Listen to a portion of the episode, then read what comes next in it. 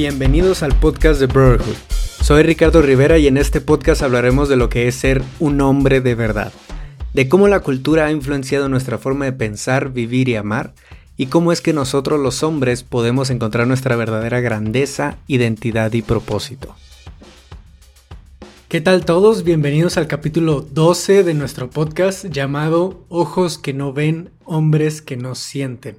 Este es un capítulo que va muy enfocado en la empatía, ya que este es uno de los temas más complicados de desarrollar, que a veces es de lo que más nos hace falta, sobre todo como hombres. Antes de empezar con el capítulo les quisiera comentar que ya empezamos con nuestro círculo de hombres en Facebook, Así que los que estén interesados de unirse, de tener un espacio seguro en el que puedan platicar sobre las experiencias que han estado teniendo a través de la cuarentena, o si saben de algún hombre que tal vez le haría muy bien el poder expresarse, el poder hablar de sus experiencias como padre, como hermano, como novio, como esposo, como hijo, como lo que sea, pero en su masculinidad, Coméntenle de este grupo, mándenos un mensaje en Instagram o en Facebook para que lo podamos añadir y que sea parte de este grupo. Ya, ya estamos teniendo nuestra tercera sesión este jueves y ha sido muy bueno, ha sido de gran aprendizaje y ya somos 45 hombres en el grupo que estamos súper dispuestos a estar compartiendo y apoyándonos en todo momento. Así que si te interesa o sabes de alguien que esté interesado, mándanos un mensajito para darte todos los detalles. Y bueno, ya para empezar con este capítulo, quisiera hablar un poco de la empatía, de qué es, por qué nos hace tanta falta y cómo poderla trabajar un poco más, ¿no?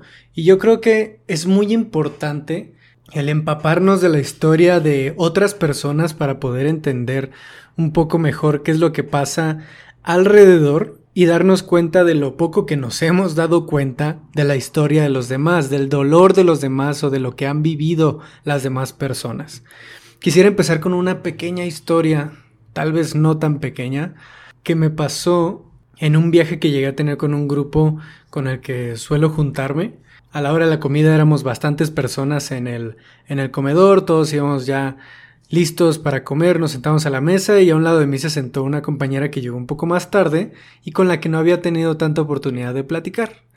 No pudiera decir que era una amiga cercana y demás, pero sin embargo ya nos conocíamos, ¿no? Simplemente no habíamos tenido esa, esa oportunidad de platicar. Pues aprovechamos en ese momento para romper el hielo un poco, platicar, antes de que llegara la comida y todos estaban platicando por todos lados, pues éramos bastantes personas. Así que empezamos a platicar, le comenté de, los proyectos que traía, no sé cómo se fue la, la, plática hasta un momento en que le terminé contando del proyecto Brotherhood, que estaba enfocado en temas de masculinidad, de hombres y demás, y cuando escuchó esto, lo que se me hizo muy curioso fue que respondió con un eso hace muchísima falta. Y estoy totalmente de acuerdo de que hace mucha falta más trabajo de, de estos para que más hombres puedan estar trabajando en sí mismos, pero el tono con, lo, con el que lo dijo fue el que me el que me llamó la atención. Lo dijo como con un hartazgo, con un una molestia que venía de otro lugar, no solo de ese momento. Así que pues me atreví a preguntarle de dónde venía esa reacción, ese ese hartazgo, ¿no?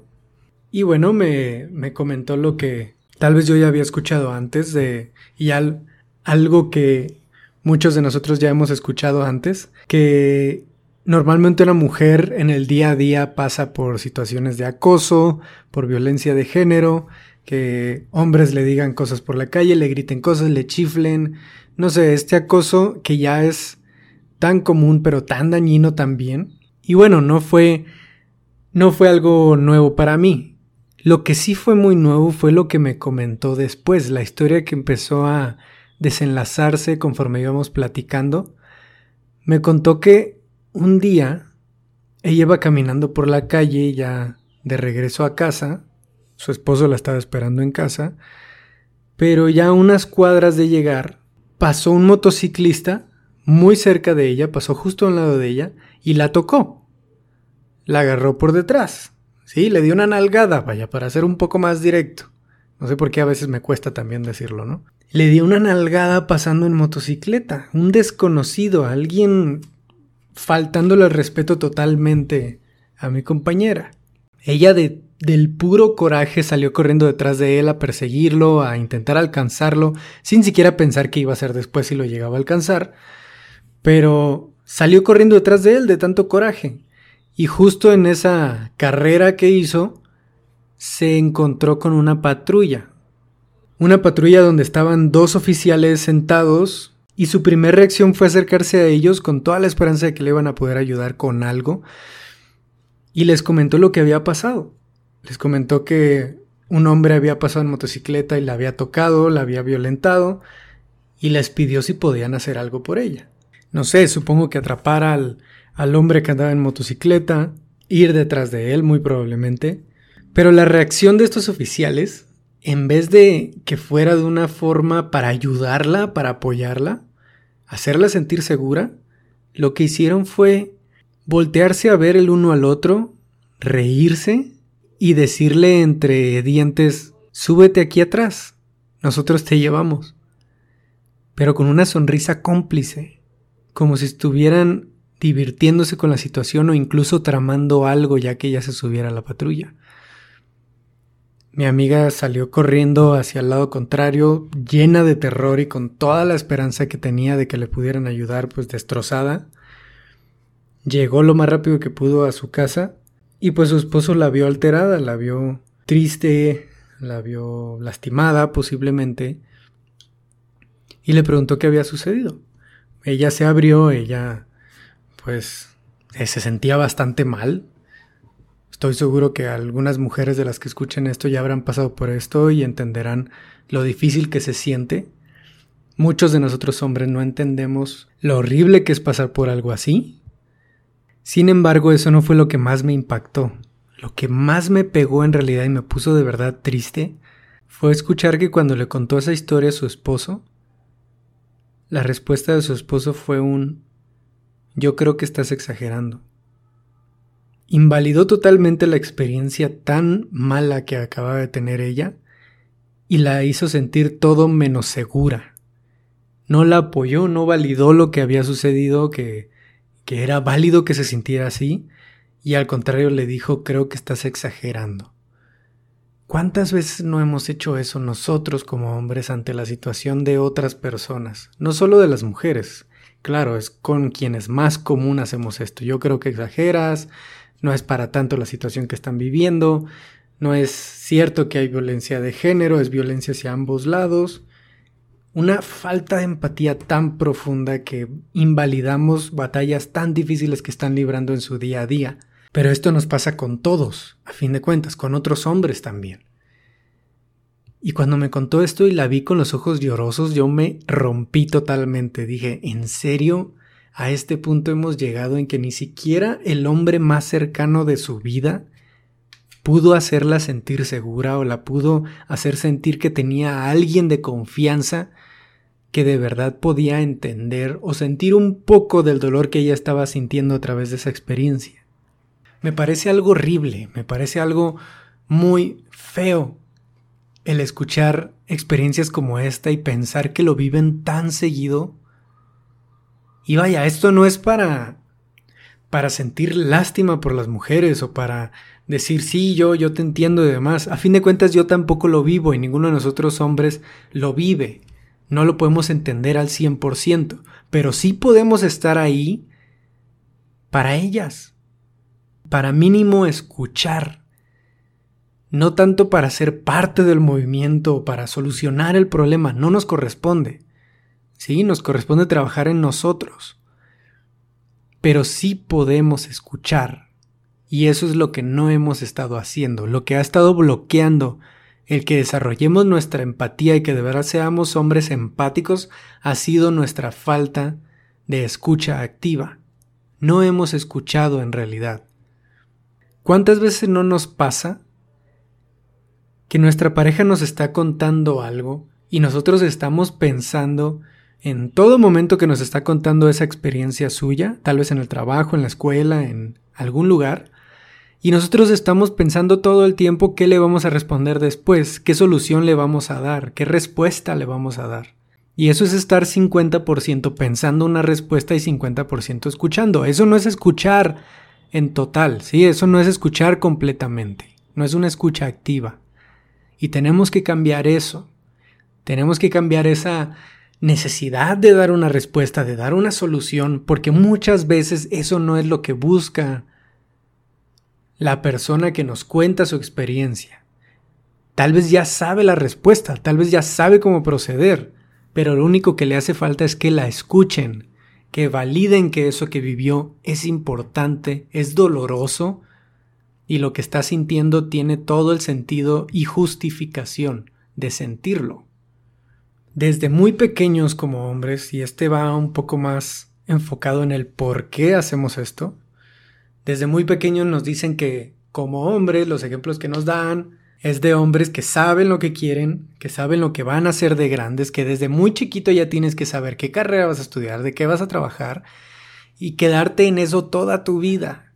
Y hombre que no sabe lo que quiere y que no tiene esa seguridad económica o esa vida resuelta, no es tan hombre, o simplemente está siendo invalidado como hombre. Y eso es una mentira. Nadie a fin de cuentas nadie tiene su vida solucionada y más lo vemos ahorita con toda la pandemia que estamos viviendo. Cualquiera puede perder su trabajo, cualquiera puede tener tan valiente todo lo que ha creado y construido por años. Así que no podemos basar jamás nuestra identidad en, en nuestro trabajo o en nuestro salario o en Nada de eso, en nada material.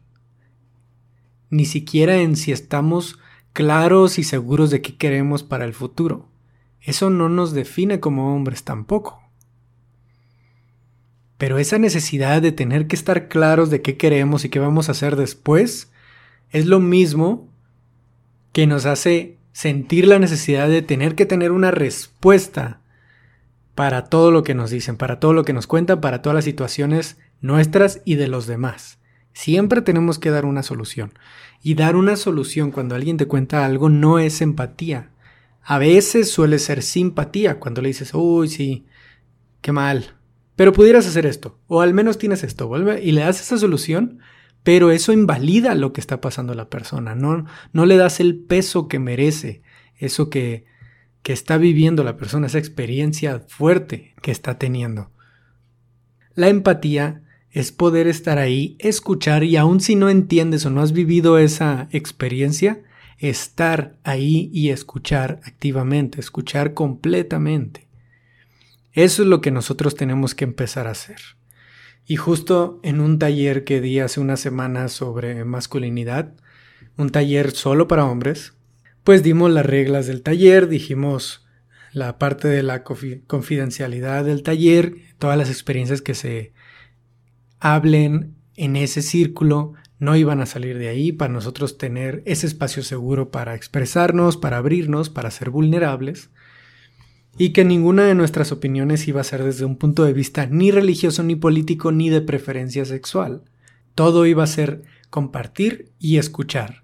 Nada de juzgar, nada de dar consejos, solo compartir y escuchar. Pues para el final del taller ya habíamos tenido una plática muy padre, muy buena entre todos los hombres y llegó un hombre poco antes de que termináramos. Nos preguntó qué estábamos haciendo, le comentamos que estábamos en un taller de masculinidad y preguntó si se podía añadir. Y claro, todos con gusto lo aceptamos en el grupo, pero con toda la conciencia de que él no había estado cuando hablamos de las reglas. Bien conscientes de que en cualquier momento íbamos a tener que hacerle saber esas reglas, ¿no? Y dicho y hecho, cinco minutos después él ya había roto todas las reglas, ya había interrumpido a los demás, ya había dado consejos por todos lados como si él fuera un experto en cómo ser hombre y nos había dicho lo injusto que le parecía que el Metrobús tuviera una parte para mujeres pero no para hombres y que él estaba seguro de que no era cierto el tema del acoso y de la violencia de género porque en todos sus años de haber estado en el Metrobús jamás había presenciado nada de eso. O sea que necesitaba ver para poder creer la experiencia que está viviendo alguien más. Y eso no tiene nada de empatía, eso es de lo menos empático que podemos hacer por los demás. Al final tuve que pedirle a este hombre que saliera del grupo, que yo me lo encontraría después para poder platicar de ello, que estaba interesado en, en su punto de vista y me gustaría tenerlo en otro taller aparte. Con esto le, le validé su parte de querer algo de atención, porque eso era todo lo que él quería, que le diéramos atención. Y pues salió y eventualmente cuando yo salí de ese taller, pues él ya no estaba, ¿no? Muy probablemente no, no le pareció que no le permitiéramos seguir ahí dentro. Pero esta es la situación de muchos otros hombres, no solo de este hombre en especial. Fue casualidad que él llegó, que se unió. Incluso los demás hombres me preguntaron si lo había contratado para ejemplificar todo lo que habíamos hablado de conductas dañinas. Pero totalmente no, no lo había contratado para nada. Fue una coincidencia y fue un muy buen ejemplo de todo lo que estábamos hablando que teníamos que mejorar de nosotros, de los hombres. Y esa es una parte bien importante y eso es justo lo que quiero, a lo que quiero llegar con este capítulo. Muchos de nosotros no creemos que haya situaciones que no vemos, que, que existan estas situaciones, estas experiencias o estas luchas que están teniendo otros grupos a los que no pertenecemos, creyendo que nosotros somos parte de todos los grupos y si no lo hemos visto, pues no existe. Y no, esa es una clara expresión de uno de nuestros privilegios, por ser uno de los grupos más poderosos, por así decirlo, o más privilegiados. Hay muchas cosas que nosotros no vivimos, cosas por las que no pasamos nunca, como la violencia de género, como el acoso, como todo lo que vivió mi compañera y que me estuvo contando, toda esta experiencia que me contó mi compañera, yo jamás la he vivido y creo que tal vez nunca la voy a vivir. Pero no por eso no existe y no por eso no puedo no por eso no puedo escucharla o no debería escucharla. Claro que tenemos que escuchar, claro que tenemos que apagar la televisión, tenemos que dejar nuestras ideas de lado, nuestra perspectiva de lado, nuestra opinión de lado, nuestras respuestas de lado y escuchar.